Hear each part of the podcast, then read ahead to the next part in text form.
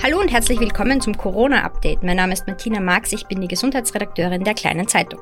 Vor der Sommerpause unseres Podcasts möchten wir uns nochmal einem komplexen Thema widmen. Long Covid. Äh, gefühlt täglich werden neue Erkenntnisse zu diesem Krankheitsbild veröffentlicht. Äh, um all diese Erkenntnisse oder manchmal auch Nicht-Erkenntnisse einordnen zu können, habe ich mir Unterstützung geholt. Nochmals Dr. Michael Stingel. Er ist Neurologe in Wien und behandelt schon seit letztem Jahr Patientinnen mit Long Covid. Hallo, Dr. Stingel. Hallo, danke. Ähm, beginnen wir. Als wir das letzte Mal gesprochen haben, war eine unserer ersten Fragen, ähm, dass es eigentlich keine wirkliche Definition für dieses Krankheitsbild gibt. Gibt es die mhm. mittlerweile oder, oder ist es klarer geworden, was das ist und was es nicht ist? Es gibt leider nach wie vor keine allgemeingültige Definition dafür. Es wird nach wie vor sehr viel in einen Topf geworfen. Es ist nach wie vor so, dass äh, letztendlich der, die Definition über die Dauer der Symptome ähm, läuft. Ähm, es, es gibt so zunehmend auch diese, diese, diese Fallberichte oder, oder, oder auch äh, Publikationen dazu, dass, dass viele Leute mit Long-Covid diese autonome Dysfunktion haben, von der ich immer rede, was für mich im Prinzip so das Kennmerkmal ist. Aber das hat leider bis jetzt noch nirgends wirklich äh, Einzug gefunden äh, in, in, in irgendwelche formale Definitionskriterien. Ich habe jetzt letztens gesehen, wieder eine Studie publiziert mit Long-Covid, äh, die im Endeffekt äh, ähm, hospitalisierte Patienten, die, die die, die, die im Durchschnitt über 60 Jahre alt waren, wo 75 Prozent irgendwelche Vorerkrankungen hatten, äh, die dann im Nachhinein Voll, äh, Folgeschäden hatten. Das wurde genauso als Long-Covid bezeichnet, wie wenn ich jetzt hernehme, äh, 30, 40-jährige Leute ohne Vorerkrankungen, die das auch haben. Und, und ich glaube, es ist sonnenklar, dass das nicht unbedingt ähm, das Gleiche sein kann oder sein muss, ja, ähm, also im Großen und Ganzen. Und, und, insofern ist es halt schade, dass es nach wie vor nicht gelungen ist, das irgendwie vernünftig zu definieren. Ähm, können wir autonome Dysfunktion für unsere äh, Zuhörerinnen und Hörer ein bisschen genauer definieren und erklären, worum es sich dabei handelt? Ich, ich kann es versuchen. Ich glaube, das Problem mit der Funktion ist ja leider auch, dass, äh, und ich glaube, das ist auch der Grund, warum es äh, irgendwie nicht beachtet wird oder übersehen wird bei postviraler Fatigue, ist ja letztendlich auch was, was äh, für viele Kolleginnen und Kollegen ein bisschen so und, und zugegebenermaßen für mich bis vor ein paar Jahren auch äh, ein bisschen so ein, ein, ein weißer Fleck auf der Landkarte ist. Im Prinzip kann man sich vorstellen, Sie haben einen Sympathikus, das ist das Gaspedal des Körpers, und Sie haben einen Parasympathikus, das ist die Bremse. Das ist eine sehr simplifizierte Darstellung. Und äh, diese beiden äh, Nerven steuern äh, letztendlich die körperlichen Funktionen von Verdauung über, über Herzschlag, über, über, über Schlaf auch und so weiter. Alles, was sie nicht willentlich beeinflussen können, wird über das autonome Nervensystem gesteuert. Die, die zentralen Schaltstellen sind im Gehirn, äh, übergeordnete Zentren im, Hirn, im Hirnstamm dann, äh, wo diese, wo das, äh, der Vagusnerv zum Beispiel dann austritt. Ähm, und wenn da natürlich irgendwas schief läuft, dann wird man das merken. Ja? Das ist ein Auto, wo Bremse und Gas nicht funktionieren, wird man auch in die Werkstatt stellen. Äh, es ist halt das Problem, dass viel von dem, was da passiert, nicht so ohne weiteres messbar ist, vor allem wenn es jetzt nicht im Sinne einer lebensbedrohlichen autonomen Dysfunktion äh, passiert. Also es gibt in der Neurologie äh, Erkrankungen, wo das autonome Nervensystem akut versagt, wo die Leute dann auf der Intensivstation liegen, weil sie Herzprobleme und so weiter bekommen. Ja. Das, das kennt man, das erkennt man. Und ich glaube, das Problem ist, dass die autonome Dysfunktion nach, nach Viruserkrankungen, wo halt Long-Covid dazugehört oder auch nach bakteriellen Infektionen kann es genauso auftreten und so weiter, dass das halt irgendwie so mild ist, dass man es einfach nicht irgendwie als, als, als, als das erkennt, was es ist aber es führt halt trotzdem zu sehr massiven Einschränkungen. Und die eine Sache, die man halt verhältnismäßig gut messen kann, ist der Kreislauf. Und, und, und das, was ich als Long-Covid bezeichne, die Leute haben eigentlich durch die Bank Probleme mit der Kreislaufregulation. Die stehen auf, der Blutdruck sagt ab, der Puls steigt an äh, und, und dann wird den Leuten schwindlig. Ja. Und, und das finde also wenn man mich fragen würde, dann, dann wäre das sicher was, was ich als, als, als, ähm, als, als Definitionsmerkmal für, für Long-Covid äh, auf jeden Fall hernehmen würde. Hat sich denn in den letzten Monaten, wenn Sie mehr und mehr äh, Long-Covid-Patientinnen behandelt haben, das Bild der Symptome geändert? Nein, also es ist nach wie vor so im Kern, ist äh, das finde ich jetzt interessant. Ich meine, da gibt es so, so, so ähm, Publikationen, wo, wo 200 verschiedene Symptome von Long-Covid irgendwie beschrieben wurden und ich, ja, die gibt's ja. Aber das Interessante ist halt, dass es im Kern, ja, also wenn man es jetzt versucht zu definieren, für mich ist halt dieses Kernmerkmal die autonome Dysfunktion. Die Leute haben klassischerweise diese sogenannte Post-Exertion Malaise, diese Verschlechterung des Zustandes, wenn sie sich überanstrengen. Äh, die haben oft Verdauungsprobleme, äh, Gelenkschmerzen, äh, schlechten, nicht erholsamen Schlaf es gibt im Prinzip so ein, so ein Kernbild, das bei allen relativ ähnlich ist und natürlich dann sehr viele Symptome, die manche haben und andere nicht, ähm, was natürlich dann eine exakte Definition äh, schwierig macht, weil, weil, weil in der Medizin arbeiten wir gerne mit Checklisten und check, check, check und dann ja. hat man das. Aber, ähm, äh, aber im Prinzip das Bild ist sehr ähnlich. Ja. Und, und, und das sind halt oft eher jüngere Leute, die nicht wirklich vorerkrankt waren und, und die halt typischerweise eben äh, Kreislaufbeschwerden und so weiter berichten. Und das sollte man, finde ich, so definieren. Und, und, und alles andere sind halt andere Folgeschäden einer Erkrankung, aber, aber nicht Long-Covid. Mhm. Ähm, sieht man denn schon klarer, wie viele äh, Menschen nach einer Covid-19-Infektion denn auch wirklich äh, von Long-Covid betroffen sind? Ich meine, da schwirren Zahlen herum von 10 Prozent der ähm, Erkrankten, die danach an Long-Covid leiden, bis zu 30 Prozent auch. Ist das für Sie, was ist da für Sie der plausible Wert? Also es ist halt im Endeffekt, diese Studien haben zum großen, zum großen Teil leider ein Problem, dass sie keine Kontrollgruppe haben. Das heißt, man kann halt natürlich, wenn dann solche Zahlen genannt werden, wie 20 Prozent der Leute haben Beschwerden, kann man halt nie sagen, ist das jetzt wirklich direkte Virusfolge oder ist das halt einfach irgendwie so Hintergrundrauschen, Probleme, äh, die entstehen halt natürlich, weil die Leute durch die Pandemie belastet sind und so weiter. Es gibt verhältnismäßig wenige Studien, die wirklich Kontrollgruppe dazu haben. Äh, da zeigt sich aber dann schon noch, dass die Leute, die wirklich äh, akut Covid hatten, die krank waren, dass die diese Probleme verhältnismäßig doch sehr viel häufiger haben. Äh, es sind sicher nicht wenige. Es, gab letztens eine, eine, eine, parlamentarische Anfrage an den Gesundheitsminister, äh, die mit der Frage, wie die Zahlen in Österreich ausschauen. Die Antwort war, wir wissen es nicht, weil wir es nicht erheben momentan. Äh, ich glaube, da, da, da zeigt sich halt die ganze Problematik der Situation. Das, es betrifft sicher nicht wenige man kann das ja einfach auch daran ablesen, dass äh, jetzt, und natürlich sich anzumelden für eine, eine, eine Covid-Ambulanz oder, oder, oder sich anzumelden für einen Termin bei mir, das bedeutet nicht automatisch, dass man wirklich Long-Covid hat, das ist eh klar. Ja. Aber ähm, die Tatsache, dass offensichtlich viele Leute anhaltende Probleme haben, äh, zeigt sich schon auch daran, dass wenn, wenn irgendwo eine Long-Covid-Ambulanz aufsperrt, haben die innerhalb von kürzester Zeit Wartelisten bis Ende Nie und, und, und äh, da sieht man im Endeffekt, dass ein gewisser Bedarf da ist. Ja. Bestes Beispiel ist ja. Entschuldigung. Ja. Bestes Beispiel ist, die, ist ja die Ambulanz AKH, am AKH Wien, wo ja bis September, Oktober alle Termine ausgebucht sind, weil sie halt, ich glaube, bis zu also fünf Termine pro Woche, fünf neue Termine pro Woche haben.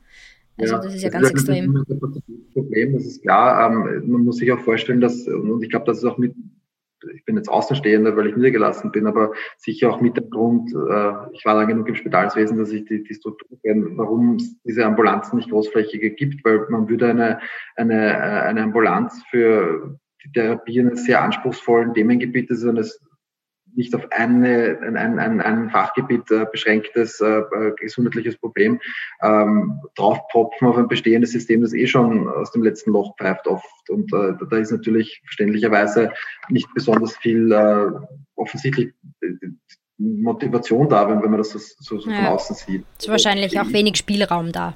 Es ist sehr wenig Spielraum da, da kann man niemandem einen Vorwurf machen, weil es ist im Endeffekt auch was, wo in Wirklichkeit sehr wenige Leute wirklich Erfahrung damit haben und, und natürlich jetzt in, der, in dem, dem Kontext dann sowas zu starten, ist halt schwierig. Was ich halt irgendwie schade finde, man hört dann immer wieder, es war vor ein paar Monaten, da haben alle von allen Seiten wurden gefordert, wir müssen da was tun äh, und passiert ist im Endeffekt bis jetzt nichts und im Endeffekt die Leute, die durch den Rost fallen, sind die, die krank sind. Und da geht es jetzt nicht darum, dass, dass jeder, der glaubt, dass er Long-Covid hat, auch wirklich Long-Covid hat, aber es wird halt darum gehen, sich das einmal anzuschauen und vielleicht in die richtige Richtung zu steuern. Ja. Ähm, das Problem ist natürlich auch, wenn es so diffus äh, ist und wenn es nicht wirklich gut definiert ist, das öffnet auch Tür und Tor, dass, dass, dass, dass es dann irgendwie verharmlost wird, dass es abgetan wird, dass alles nur irgendwie so, äh, was, da, was da gerne ähm, äh, um, um, um, um diese Problematik irgendwie so, so lächerlich zu machen, verwendet wird, ist Long Lockdown. Ja. Klar sind die Leute belastet durch, durch, durch die ganze Situation ja, und, und das spielt sicher auch eine Rolle und, und auch viele, ich habe auch schon genug Leute gesehen, die, die mit der Fragestellung Long Covid gekommen sind und wo es dann im Endeffekt relativ schnell klar war, dass es in eine andere Richtung geht. Ja. Aber der Punkt ist, es gibt die Leute trotzdem. Ja, und, und, und redet, bedeutet es nicht, dass man jetzt irgendwie Panik machen mag und, und Werbung machen mag für irgendein Virus, sondern die Tatsache, dass es, und auch wenn es nicht zehn Prozent sind, aber doch einen nicht unwesentlichen Anteil von Leuten, die die Corona-Infektion hatten, betrifft. Und was mir jetzt Sorge macht, ist, dass genau die Gruppe, die eher wenig geimpft ist, jetzt Vollgas äh, Covid abbekommt, äh, was man auch sieht an den Zahlen an Inzidenzen bei den 15- bis 24-Jährigen. Und was mir Sorgen macht, ist, dass da sehr viele Leute dann, denen eingeredet wird, es ist eh harmlos für sie und es kann eh nichts passieren, dass viele von denen Long-Covid entwickeln werden. Ja. Und auch wenn so fünf Prozent von denen sind, die absolute Menge macht es dann, mhm. und es ist jedes eine Katastrophe, weil das sind Leute, die nicht arbeitsfähig sind, die komplette Sozialleben verlieren in vielen Fällen, äh, so wie Leute, also die, wir kennen diese Probleme von MECFS schon. Wir haben jetzt schon in Österreich 20.000 bis 30.000 Leute, die genau in dem Zustand sind, ja, die jetzt schon äh, keine Anlaufstellen haben, die jetzt schon vom, im Gesundheitssystem und im Sozialsystem durch den Rost fallen. Und es ist eine katastrophale Vorstellung, auch wenn das ich, glaube, ich, ich glaube, dass 10 Prozent zu, zu viel gerechnet ist. Ich hoffe es, dass es viel ist. Ja. Ähm, aber auch wenn es nur unter Anführungszeichen 5 Prozent wären. Es wird dann immer so getan, wenn es eh bei, bei Kindern gerade, wenn es nur ein Prozent der Kinder betrifft. Ja. Äh, ein Prozent der Kinder, das ist trotzdem nicht unwesentlich viel, wenn man alle Kinder in Österreich äh, mit Covid ansteckt. Also auch ein Prozent kann in absoluten Zahlen viel sein, wenn es viele Leute betrifft. Und das bedeutet trotzdem, dass ein Prozent der Leute dann Probleme hat, um die sich momentan niemand kümmern kann, weil sich keiner damit auskennt. Also äh, es ist, finde ich, nichts, wo man jetzt so abtun kann, dass es eh kein Problem ist. Ja. Um als hätten wir uns abgesprochen, kommen Sie auf Kinder und jüngere Menschen, wo ja, wie Sie schon angeschnitten haben, oft gesagt wird, ja, nicht so tragisch, weil sind nicht so betroffen von einer Covid-Infektion. Aber äh, aus England, da gibt's ja relativ gute Registerdaten, da sieht man schon, dass auch jüngere Kinder und äh, Jugendliche oder jüngere Menschen und Kinder äh, von Long-Covid betroffen sind. Ähm, welche belastbaren Daten in dieser Hinsicht kennen Sie denn und, und gibt es da? Gar keine. Das wird nicht wirklich erhoben. Ja. Also ja. belastbar. Belastbare Daten wären, dass auch die Leute, die sagen, Long-Covid ist eben ein Hirngespinst, äh, überzeugt werden, dass es kein Hirngespinst ist. Das, das sind belastbare Daten. Solange wir diese Daten nicht haben, wird es gerade bei Kindern immer heißen, ja, und, und klar, ja, Kinder leiden darunter, wenn sie nicht in die Schule, in den Kindergarten gehen können. Kinder leiden darunter, wenn Kontakte eingeschränkt werden, ist das alles klar. Äh, der Punkt ist trotzdem, es gibt auch bei Kindern Langzeitfolgen und einfach zu sagen, es betrifft nur ein Prozent und wir wissen es nicht. Also dieses ein Prozent kommt jetzt aus einer, da war letztens eine Zusammenfassung des aktuellen Wissens über Long-Covid bei Kindern in Nature. Das ist jetzt wirklich ein, ein sehr hochrangiges Journal, ja. Und, und, sogar nicht, also dort wird das Problem auch ernst genommen, ja. Und, und, und äh, im Prinzip weiter trifft, auch wenn es nur ein Prozent ist, ist es trotzdem relevant. Ja. Also ich, was mich halt stört an der Situation ist, ich, ich verstehe, man sollte nicht unnötig Schulen zusperren. Ich bin selber ein schulpflichtiges Kind und äh, Kindergartenkind und so. Also ich kenne diese Problematik. Ich würde mich auch freuen, wenn alles flutscht. Aber der Punkt ist trotzdem, wir schicken da jetzt relativ viele junge Leute und in einer Situation, wo wir in Wirklichkeit nicht wissen, was passieren wird und wo wir in Wirklichkeit, wenn was passiert, nicht damit umgehen können, weil es keine Anlaufstelle und kein Wissen über die Behandlung gibt. Und das finde ich ein bisschen problematisch und das wird viel zu wenig von offizieller Stelle thematisiert. Es kommt in den Medien klarerweise vor. Das war jetzt in den letzten paar Monaten recht viel, Long-Covid ist halt zu einem Zeitpunkt auch gekommen, wo viele Leute schon so die Nase voll haben von dieser Pandemie, dass, dass natürlich jedes Covid-Thema, das jetzt wieder irgendwie so klingt, wie wenn das jetzt blöd wäre, ja, sofort irgendwie, also wenn man sich solche Kommentare unter den Artikeln durchliest, natürlich die Hälfte davon sagt, na bitte, jetzt kommt das nächste Thema, mit dem sie uns anderes machen wollen, ja. Es ist einfach schon so emotional aufgeheizt und ich verstehe es, ja. Mich zieht es auch an, dass ich den ganzen Tag mit Maske da sitzen muss und dass, dass viele Dinge nicht so funktionieren wie gewohnt und dass man sich ständig Sorgen machen muss, ob sie die Schule zusperren oder so, ja. Aber der Punkt ist trotzdem, es hat für Leute Folgen und, und, und einfach einfach nur, weil, weil es mich persönlich ärgert, dass ich eine Maske tragen muss, bedeutet nicht, finde ich, dass man jetzt ignorieren kann, dass es andere Leute vielleicht schwer betrifft, auch wenn man selber Covid hatte und das Glück hatte, dass es Gott sei Dank gut vorübergeht, wie es bei den meisten Leuten ja der Fall ist. Ja, das muss man mhm. auch sagen. Ja. Äh, und trotzdem, dass es Leute gibt, die Probleme haben. Unterscheiden sich denn Ihres Wissens nach die Symptome bei Kindern und Erwachsenen oder ist das im gleichen Spektrum? Das kann ich schwer sagen, weil ich im Prinzip Kinder jetzt in dem Sinne nicht behandle. Ich habe vereinzelt äh, so 15-, 16-Jährige gesehen, wo man sagen muss, da ist die Definition, dass das ein Kind ist, äh, ja auch biologisch gesehen relativ äh, arbiträr. Ähm, also da, das sehe ich mehr oder weniger als gleichwertig an wie einen 18-Jährigen oder 19-Jährigen, der schon erwachsen wäre. Ja. Äh, so richtig mit Kindern äh, ha, habe ich wenig zu tun und, und da weiß ich auch nur aus der Literatur, dass es halt oft ein bisschen so ein diffuseres Bild ist, so wie viele Erkrankungen bei Kindern diffuseres Bild äh, abgeben, weil Kinder halt einfach oft nicht verbalisieren können, was, äh, was das Problem ist. Ja. Mhm. Ähm, Sie haben das vorher schon etwas angeschnitten. Ähm, es kommt auf der Vorwurf, diese Erkrankung sei psychosomatisch, man würde sich das äh, nur einbilden. Wieso ist es aber, wieso ist diese Annahme oder dieser Vorwurf falsch? Ich, ich muss dazu sagen, es gibt Leute, die durch eine Virusinfektion, durch Corona, ich hatte letztens eine Patientin erst, die das sogar sehr reflektiert so gesagt hat, ja, die ist geimpft worden, hat ein paar Tage später Infektion bekommen. Ja, also nach der ersten Impfung kann ja passieren und, und einfach diese ganze Situation, dass man sich denkt, verdammt, das ist ein gefährliches Virus und, und natürlich der Depper, der Neurologe Stingel, der ständig über Long-Covid redet, auch dazu bei. Ja. Man hat halt Angst davor, dass was passiert. Ja. Und bei der hat das dann definitiv eher zu, zu psychischen Belastungsproblemen geführt. Ja. Deswegen finde ich es so wichtig, dass man es abgrenzt. Aber die hat halt auch keine orthostatische Hypotonie. Der fällt der Blutdruck im Stehen nicht ab. Und das, finde ich, kann man schon differenzieren. Ich denke, man darf nicht aus dem Auge verlieren, dass es auch zu psychischen Problemen kommen mhm. kann. Keine Frage. Das muss auch so gesehen werden und auch so behandelt werden. Aber der Punkt ist, ich kann diese Diagnose in Wirklichkeit erst anstellen, weil ich mir sicher bin, dass nichts Körperliches dahinter steckt. Und äh, mein Punkt ist, es gibt einen sehr simplen Test, diesen Shellong-Test, der hat ein Problem, er dauert lange, ja, da kann man die Kreislauffunktion messen es wird halt nicht gemacht, weil er lange dauert. Und, und solange man den nicht gemacht hat, würde ich niemand ein psychosomatisches Problem attestieren, ganz ehrlich. Ja. Wenn der unauffällig ist und ich auch sonst nichts irgendwie finde, was jetzt in dieses Konstrukt reinpasst, was für mich halt oft ist so äh, Krankheitsgefühl, vor allem bei Überanstrengung, das ist typisch eben diese Post-Exertion Malaise, diese oft unklare Atemnot und so weiter. Ja.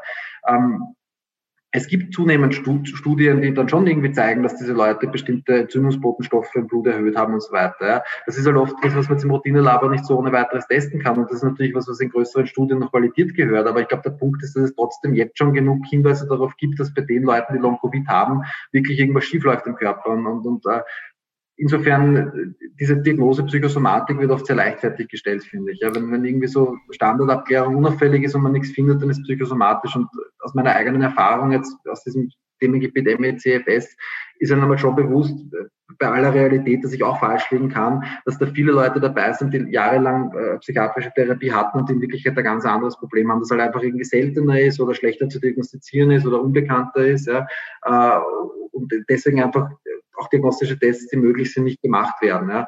Ähm, es ist insofern immens wichtig, dass da jetzt wirklich eine Grundlagenforschung passiert, was ja auch teilweise gemacht wird. Vor allem in den USA wird sehr viel Geld in die Forschung gesteckt, ähm, dass man hoffentlich einfach ein klareres Bild bekommt, was da im Körper schiefläuft. Nur wenn man es nicht messen kann mit den aktuellen Messmethoden, heißt es nicht, dass nichts da ist. Was bedeutet denn lang in Bezug auf diesen Test, den Sie erwähnt haben? Wie, wie lang dauert ja. diese der Shell. Der Shell ja. Ach so, ja, 20 Minuten. Man muss 10 Minuten liegen und 10 Minuten stehen. Ja, das ist äh, im, im, im Kassensystem und im Krankenhaussystem ein, ein, ein, ein unlösbares Problem. Und ich löse das Problem so, dass ich den Leuten sage, machen Sie diesen Test bitte zu Hause. Der ist absolut simpel. Man braucht ein Blutdruckmesser und man braucht jemanden, der hilft und man braucht eine Wand, gegen die man sich lehnen kann. Und wenn man das hat, äh, und die meisten Leute haben ein Blutdruckmesser und der Hilfe an der Wand, dann kann man diesen Test ganz simpel alleine machen. Und ich, ich weiß, dann kommen immer so, ja, aber das, das, die Leute fälschen das. Ich meine, das ist immer das, was da durchkommt, sekundärer Krankheitsgewinn und die wollen ja nur da chemieren. Und die, ich meine, ich denke mal ganz ehrlich, für die Sozialleistungen, die Leute, die chronisch krank sind, kassieren da zahlt sich's aus, aber das ist halt meine Meinung dazu. Ja. Ähm, aber der Punkt ist, ich habe diesen Test lang genug Leute zu Hause machen lassen, die ich dann nachher auch zum Kipptisch geschickt habe. Das ist eine, eine ein bisschen apparativ aufwendigere Sache, wo im Endeffekt mehr oder weniger das Gleiche gemacht wird. Und die Werte, die zu Hause erhoben werden, stimmen mit dem, was dann beim Kipptisch rauskommt, eins zu eins überein. Ja. Also Vielleicht gibt es den einen oder anderen, der dann irgendwo einen Podcast hört und, und sich denkt, aha, jetzt will ich das Sozialsystem bescheißen und das, diesen, diesen, diesen Stasi-Test zu Hause macht und die Werte fälscht. Ja. Aber ich ganz ehrlich, das ist sicher die Ausnahme. Ja, ja okay, die, 20, die 20 Minuten schrecken mich jetzt nicht. Also ich hätte gedacht, dass... Ja, Sie haben nie im Krankenhaus gearbeitet, ja, also das ist nie in einer Kassenverwaltung gearbeitet. Ja. 20 Minuten sind sogar für mich als Wahlarzt, also jetzt beim ersten Termin, ja, wo ich zwar eine Stunde Zeit habe als Wahlarzt, aber für mich sind 20 Minuten jemanden hinlegen zu lassen auch unmöglich in Wirklichkeit, ja, weil oft mhm. so warum. Abgesehen davon, zu Hause kann man es in der Ruhe machen. Es fällt weg dieser, dieser anstrengende Weg in die Ordination. Es, es fällt weg die Aufregung, die oft mit einem Arztbesuch verbunden ist. Man ist in Ruhe und man kann ihn machen zu einem Zeitpunkt, wo es passt. Ja. Und, und ich finde, das sind sowieso die wesentlich äh, vernünftigeren Werte, allein wenn man weiß, dass es das Weißkittel-Syndrom gibt, wo die Blutdruckwerte oft höher sind, wenn der Arzt oder die Ärztin ist. Ja. ja. Also äh, ich, ich finde es sogar gut, den Test zu Hause zu machen. Ja. Aber, aber ja, das ist, man, müsste, man muss ihn einfach machen, finde ich. Und wenn man ihn nicht gemacht hat, dann kann man nicht sagen, dass es psychosomatisch ist. Mm, dieser, dieser Vorwurf oder diese, diese Wortmeldung mit, das mag doch alles Einbildung sein, mag auch zusammenhängen damit, dass die Ursache einfach nicht ganz klar ist für dieses Krankheitsbild Long Covid. Ich würde jetzt gern mit Ihnen ein, zwei von diesen Ursachentheorien, die da in den letzten Wochen und Monaten aufgetreten sind, abklopfen. Äh, die erste wäre die, dass es im Darm ein Virusreservoir gibt, das immer wieder für Entzündungserscheinungen bzw. für die lang anhaltenden Symptome ähm, verantwortlich ist. ist das, klingt das plausibel für Sie? Naja, ich meine, ich bin kein Immunologe, aber wenn, wenn, wenn Virologen und Immunologen sagen, dass es plausibel ist, dann denke ich, dann wird es plausibel sein. Ja, ich glaube, der Punkt ist, also, da gibt es die Nachweise, dass es bei genesenen Patienten einfach äh, Viren persistierende Viren im Darmbereich gibt. Ja. Ähm, diese Entzündungen, die dann dort entstehen, werden als Hirnrückgemeldet, äh, führen auch dort zu lokalen Entzündungsreaktionen, führen auch dort zu einer Reaktion. Äh, also insofern plausibel ist es natürlich. Ja. Mhm. Ähm, was ich interessant finde, ist, dass, ähm, dass es, da gibt es eine longitudinale Studie, die einfach Leute nachbeobachtet haben, die Corona hatten äh, und geschaut haben, wer, wer entwickelt Long-Covid und, und, und, und da gab es im Prinzip zwei sehr interessante Prädiktoren in die Richtung. Das eine war Durchfall zu Beginn, ja, das mhm. ist äh, interessant natürlich, wenn man dann denkt, Virusreservoir im Darm und das zweite ist äh, schlechte Antikörperbildung, äh, was vielleicht auch irgendwie ein Hinweis darauf sein könnte, ja, dass, dass einfach die, die, die Virusabwehr nicht so, so ganz exakt funktioniert hat oder nicht so ganz effizient funktioniert, wie man es sich so hoffen würde. Ja. Äh, natürlich ist es kein Beweis für irgendwas, ja, das muss man auch ganz ehrlich sagen, aber es ist halt in Wirklichkeit, es, es stützt halt ein bisschen diese Hypothese und natürlich aus dem Darm kann man verhältnismäßig leicht äh, Biopsate gewinnen, ja, weil, weil viele Leute sowieso Gastroskopie oder Koloskopie und so weiter haben. Aber äh, es besteht natürlich auch die Möglichkeit, dass sich dieses Virus in anderen Geweben festsetzt, ja, so, so wie das andere Viren auch machen. Ja. Das ist halt natürlich was, was dann diagnostisch sehr schwierig ist äh, nachzuweisen, weil so ohne weiteres macht man keine Biopsie von irgendwas. Ja. Mhm. Das, das waren halt ein paar Studien, die das gezeigt haben. Ja. Also es ist sicher was, was man, was man, was möglich ist, ja, aber es ist halt weit davon entfernt, dass sowas bewiesen wäre. Es passt halt ganz gut damit zusammen, äh, wenn man, wenn man dann wirklich mitkriegt, dass wirklich viele Leute, die Long-Covid haben, zu Beginn Durchfall hatten, ja, und äh, dass einfach dieses Krankheitsgefühl, das dann immer wieder auftritt, äh, vor allem bei Überanstrengungen und so weiter, dass das halt schon was ist, was sehr viele Leute berichten. Also insofern schlüssig von einem klinischen Standpunkt wäre es, aber da bin ich zu wenig Immunologe und Virologe, um zu sagen, dass das wirklich so stimmen kann. Ja. Ähm über die andere Theorie haben wir vor kurzem mal kurz telefoniert. Äh, das sind deutsche Forscher, die offensichtlich nachgewiesen haben, dass Covid-19-Infektionen die Blutkörperchen verändern, sie weniger elastisch machen und deswegen äh, mhm. die Sauerstoffversorgung im Körper beeinflussen. Ähm, ja. Auch das plausibel? naja, plausibel. Ich meine, äh, das ist ein Experiment, das gemacht wurde, das eine statistische Signifikanz hatte und das natürlich wie viele von solchen äh, Untersuchungen einfach repliziert werden muss und natürlich auch verglichen werden muss. Ich also es gibt solche ähnliche Untersuchungen für MECFS, da gibt es auch so eine Nanoneedle äh, Untersuchung, die auch gezeigt hat, dass die roten Blutkörperchen eine veränderte Verformbarkeit haben. Ja. Es ist natürlich interessant, dass das jetzt bei Covid auch mehr oder weniger in diese Richtung gezeigt werden kann. Der Punkt ist halt einfach, wir wissen letztendlich nicht, wenn man das mit gesunden äh, Leuten vergleicht, äh, ist die veränderte Verformbarkeit, was, was jetzt typisch ist für, für postvirale Zustände, ist das, was, was typisch ist für Erkrankungen. Also im Prinzip, das, das, das sagt in Wirklichkeit nichts aus. Ja. Das ist halt eine, eine, eine, die Basis von einer weiteren Hypothese. Hypothesen gibt es mittlerweile viele. Es wird vermutlich auch nicht bei jedem Menschen der gleiche Grund sein, warum man Probleme entwickelt. Ja. Ähm, aber aber auch, es ist eine interessante Beobachtung fürs erste Mal. Aber viel mehr kann man, glaube ich, jetzt dazu noch nicht sagen, außer dass das hoffentlich weiter verfolgt wird und, und um zu sehen, was es wirklich für eine Relevanz hat. Ob das überhaupt ist es Ursache, ist es Wirkung, wir wissen es ja nicht in Wirklichkeit. Mhm. Ja. Das heißt, wir was wir aber wissen, ist, dass es einfach unendlich viel äh, mehr Forschung braucht, um, um das zu ergründen, dieses, äh, dieses Ja, vor allem auch so in, in Richtung Autoimmunität natürlich. Es, es, es, es gibt ja kleinere Studien, die halt auch bestimmte Autoantikörper, die bei MECFS vorkommen, die sich gegen, äh, gegen Rezeptoren des autonomen Nervensystems richten, dass die auch äh, positiv waren. Äh, diese Studie hat leider einen Mangel, die hat keine Kontrollgruppe. Ja. Das Interessante ist, dass diese, diese, diese, dieses äh, Biotech-Unternehmen, das äh, diese Studie publiziert hat, weil diese Antikörpertestungen machen, äh, das ging eh auch sehr durch die Medien, dass da in Deutschland an, an der Uniklinik Erlangen, glaube ich, war das ein, ein, Patient auf der Augenabteilung durch so ein experimentelles Präparat, das diese Antikörper mhm. gezielt Blut eliminiert, geheilt wurde von Long-Covid. Ja. Das ist natürlich sehr spannend, aber das ist halt auch wieder was, wo man sagen muss, das ist ein, experimentelle, äh, ein experimentelles äh, Ding und, und, und da gibt es keine Zulassung. Wir haben einfach keine Studien noch dazu machen können, ähm, um, um, um, um das äh, wirklich so wie es notwendig ist, auch, auch wissenschaftlich aufzubereiten. Aber es ist natürlich eine interessante Beobachtung, weil man schon annehmen kann, und das ist ja auch eine von diesen Hypothesen, dass Autoimmunreaktionen auch da eine Rolle spielen können. Ähm, ich würde jetzt gerne noch auf die Behandlung äh, von Long-Covid zu sprechen kommen gegen Ende. Äh, ja. Und da ist natürlich äh, das, was wirklich durch alle Medien gegeistert ist in den letzten Wochen. Äh, und wir haben auch kurz schon am Telefon drüber gesprochen. Wie ist es dann mit der Covid-Schutzimpfung? Hat die denn wirklich ein, eine Auswirkung auf Long-Covid-Erkrankte? Haben Sie sowas beobachtet in Ihrer, in Ihrer Praxis? Auch das wieder. Es gibt keine Studien dazu. Äh, es gibt Umfragen. Und äh, Umfragen haben halt immer ein, ein, ein Problem, äh, dass sie halt die erfassen, die sich melden. Ja, da gab es irgendeine so Umfrage, die gezeigt habe, dass irgendwie 56 Prozent irgendwie so die Größenordnung eine Besserung durch die Impfung erlebt hat. Ich sehe das schon immer wieder, dass mir Leute sagen, wenn sie geimpft werden, dass sich Teilaspekte verbessern. Es war niemand dabei, wo man gesagt hat, das ist komplett weg. Ja. Es waren schon einige dabei, die ähm, sagen, da hat sich was getan, da sind bestimmte Sachen besser geworden. Ähm, es waren noch einige dabei, wo schlechter geworden ist, das muss man auch dazu sagen. Mhm. Interessanterweise vor allem bei denen, die ähm, so irgendwie, man muss ja trennen, ja, rein von der Sicht Schutz vor neuerlichen Infektionen ist die Empfehlung aktuell durchgemachte Infektion und eine Impfung. Ja. Es gibt dann viele Leute, die das so gemacht haben, die Long-Covid haben, wo die erste Impfung gut vertragen wurde, wo aber kein Effekt eingetreten ist und einfach in dieser Hoffnung, dass die zweite Impfung vielleicht besser hilft und noch eine zweite Impfung gegeben wurde.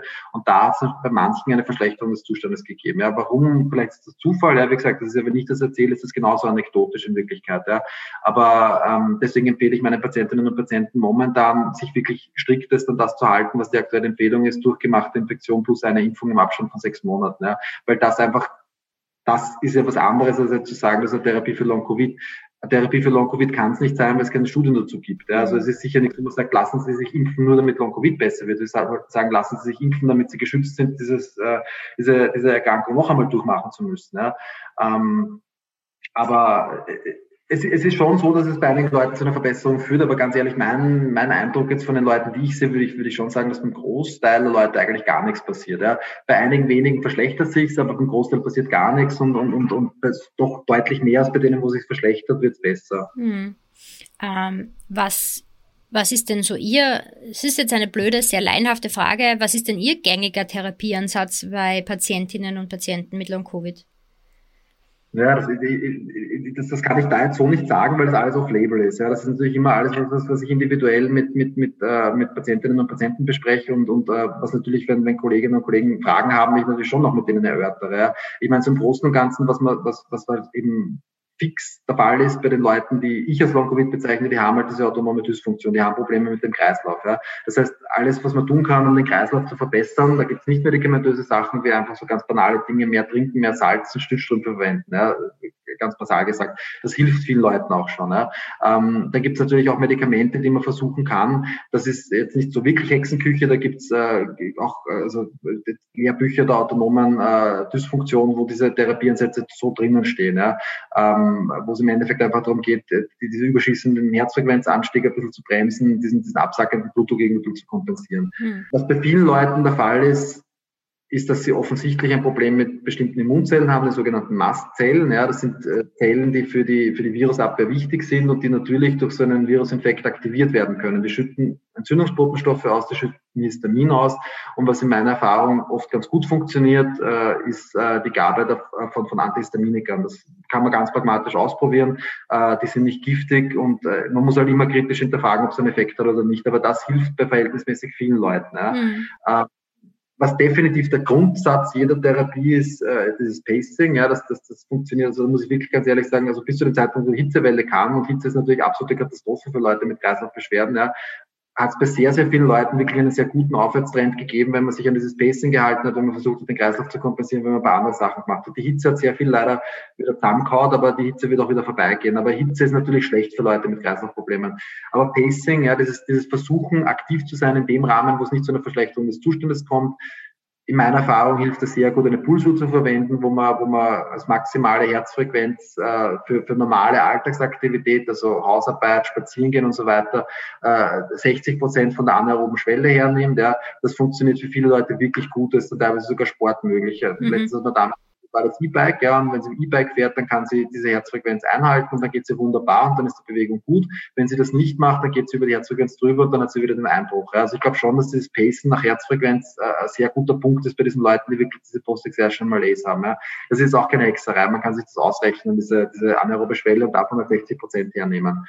Ähm, und da geht's aber dann darum, dass man sagt, okay, man geht nicht über diese Grenze und dann ist schon die Erwartung da, dass es mit der Zeit besser wird und sich, man ja. sich an die Belastung gewöhnt wieder.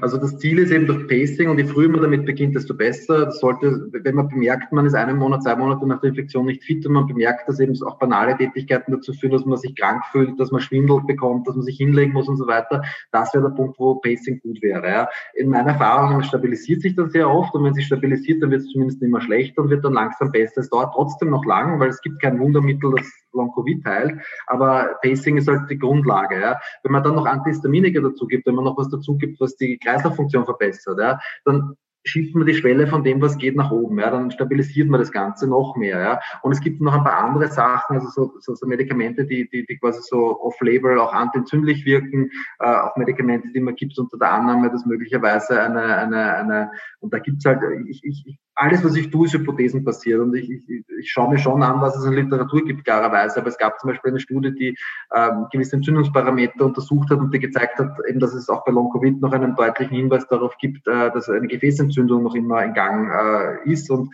das kann man versuchen zu therapieren. Natürlich immer dazu gesagt, wenn es nicht funktioniert, wenn es Nebenwirkungen gibt, sofort beenden. Aber auch die, diese Therapie hilft dann bei vielen Leuten überraschend gut. Ja. Man muss es immer sehr kritisch betrachten. Das ist alles auf Label, da gibt es keine Studien und, und, und natürlich werden manche Kolleginnen und Kollegen sagen, das ist absoluter Schwachsinn. Ich denke halt nur, man, es ist, finde ich, besser hypothesenbasiert zu, zu, zu therapieren, das mit den Leuten auch wirklich zu besprechen, dass es off-label ist, dass es natürlich Nebenwirkungen geben kann und wenn Nebenwirkungen auftreten, beendet man es. Also einfach in diesen Nihilismus zu verfallen, zu sagen, man kann überhaupt nichts tun. Ja. Ähm, natürlich sollte das alles irgendwo eine Grundlage haben und irgendwie argumentierbar sein und das versuche ich auch zu tun. Also alles, was ich tue, steht auch argumentiert mit, mit Literaturzitaten in meinen Arztbriefen drinnen. Ja. Aber es, es, es gibt schon Dinge, die helfen, ja. aber es gibt halt nichts, was, was heilt und den Zustand resettet so quasi. Aber ich glaube, wir sollten noch einmal klarstellen, dass nur weil etwas off-label ist, weil ja zum Beispiel auch die Kreuzimpfung, äh, also die Kombination von mRNA und Vektorimpfstoffen wäre im Moment off-label. Äh, nur weil etwas off-label ist, ist es nicht notwendigerweise sofort gefährlich und schädlich. Nein, sowieso. Nein, es ist, ich meine, es ist im Prinzip so, das sind ja Medikamente, die für andere Sachen verwendet werden, wo man über, über Wirkung und Nebenwirkung Bescheid weiß und Gefahren. Man muss den Leuten halt nur zu sagen, Dafür gibt es keine wissenschaftliche Evidenz. Das ist ein, ein, ein Therapieversuch, ein mhm. individueller, der halt basiert ist auf eine bestimmte Hypothese, was dem Ganzen zugrunde liegen könnte. Ja. Weil natürlich extra kritisch sein muss bezüglich Effekte und Nebenwirkungen. Ja. Aber es ist ja nicht so, dass man den Leuten da Gift gibt. Ja. Es ist äh, einfach, man, natürlich, jedes Medikament kann Nebenwirkungen haben. Man muss einfach nur ehrlich sein, jetzt, was man da therapeutisch versucht. Ja.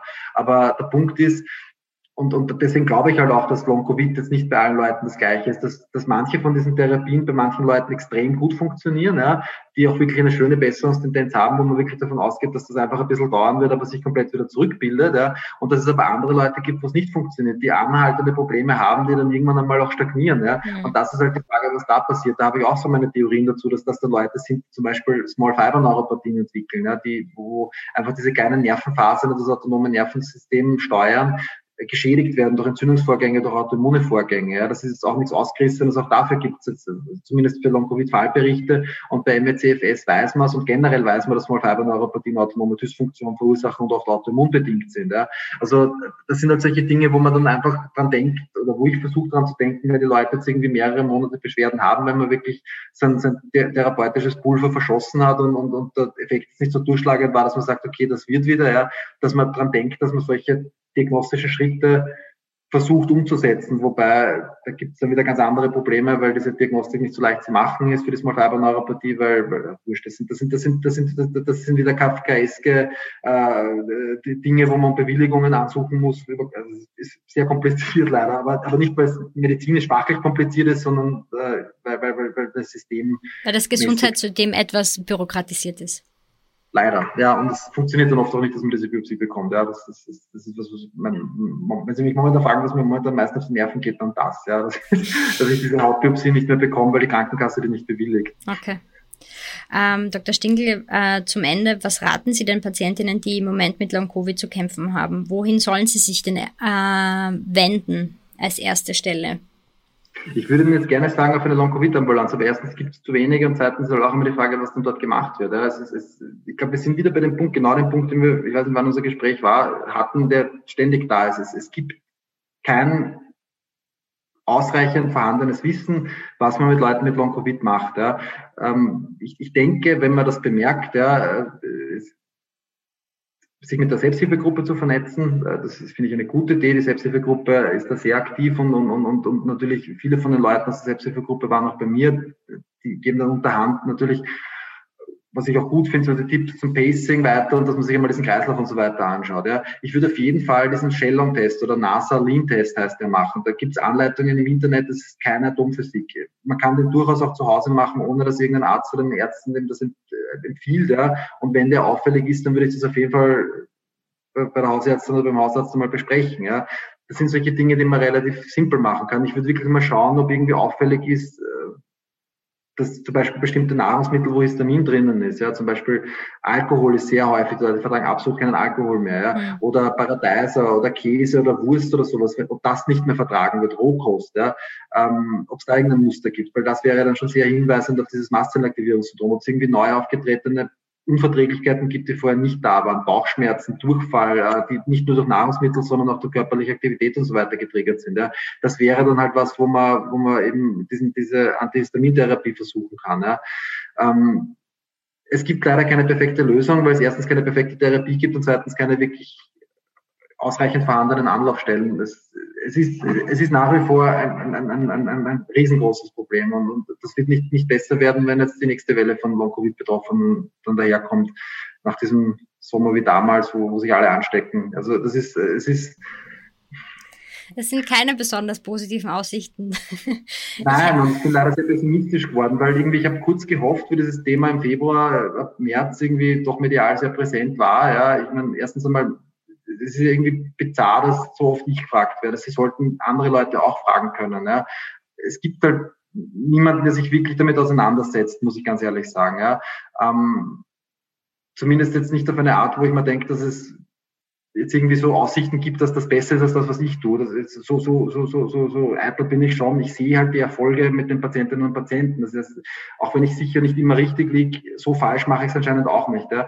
Aber es, es gibt kein breiteres Interesse an dem Thema, ja, obwohl es, es, kommt in den Medien vor, das ist schön und gut, aber, aber es, es muss im Gesundheitssystem vorkommen, es muss von offizieller Stelle benannt werden. Es muss mehr sein, als zu sagen, ja, wir fordern, dass es Ambulanzen gibt. Es muss diese Ambulanzen auch wirklich geben. Es muss Ressourcen geben dafür. Ja. Man kann keine Ambulanz machen und sagen, wir machen jetzt zusätzlich zu dem ganzen Anzeigen, was wir eh schon machen, ja, noch eine Long-Covid-Ambulanz. Ja. Da, da fehlt es ja an Ressourcen vorne und hinten. Ja. Mhm. Äh, es ist momentan nicht wirklich viel passiert und, und ich habe gehofft, wie, wie dann viele Leute auch aus der ÖGK hat Stellung genommen dazu und, und der Gesundheitsminister hat Stellung genommen dazu und so weiter, dass die Tatsache, dass diese Leute das dazu Stellung nehmen, auch wirklich bedeutet, dass sich was tut, aber bis jetzt ist leider nicht wirklich viel passiert. Und dieser Optimismus, den ich da kurzfristig hatte, der ist leider wirklich verpufft, weil ich jetzt echt nicht sehe, wo, wo die Lösung herkommen soll. Ja. Mhm. Also es ist nicht, nicht nur ein österreichisches Problem, ja, aber wenn man sich anschaut, zum Beispiel in England, äh, jetzt egal, man hört auch unterschiedliche Dinge, wie diese Long-Covid-Ambulanzen arbeiten, aber dort gibt es zumindest Long-Covid-Ambulanzen. Ja, dort gibt es ein großes Netz mittlerweile von Long-Covid-Ambulanzen. Da ist ja in Österreich keine Rede davon. Und vor allem auch nicht, dass es irgendwie systematisch gemacht wird. Das ist ja Stückwerk. Ja die einen sperren auf und machen einen, die anderen machen nichts. Ja. Und es muss interdisziplinär sein. Es muss der Lungenfacharzt draufschauen, es muss die Internistin draufschauen, es muss der Neurolog draufschauen, es muss auch der Psychiater draufschauen. Ja. Es ist, ähm, es ist ein interdisziplinäres Ding und, und, und, und, und gerade solche Sachen sind halt irrsinnig schwer umzusetzen, glaube ich. Ich war lang genug im Gesundheitswesen, im Krankenhaus, ich, ich, ich kenne Problematiken von interdisziplinären Schmerzambulanzen, ja, die, die, die auch jetzt irgendwie nicht funktionieren oft, weil, weil, die, weil, weil die betreffenden Leute dann, wenn interdisziplinär Fälle besprochen werden, dann keine Zeit haben mhm. wegen, wegen Strukturierung. Ja, aber, aber es ändert nichts daran, dass das Problem trotzdem da ist. Und, und es muss sozialpolitisch was dran gemacht werden, weil ich jetzt miterlebe natürlich, wie die Leute dann plötzlich wieder gesund geschrieben werden, obwohl von Gesundsein noch keine Rede sein kann. Ja.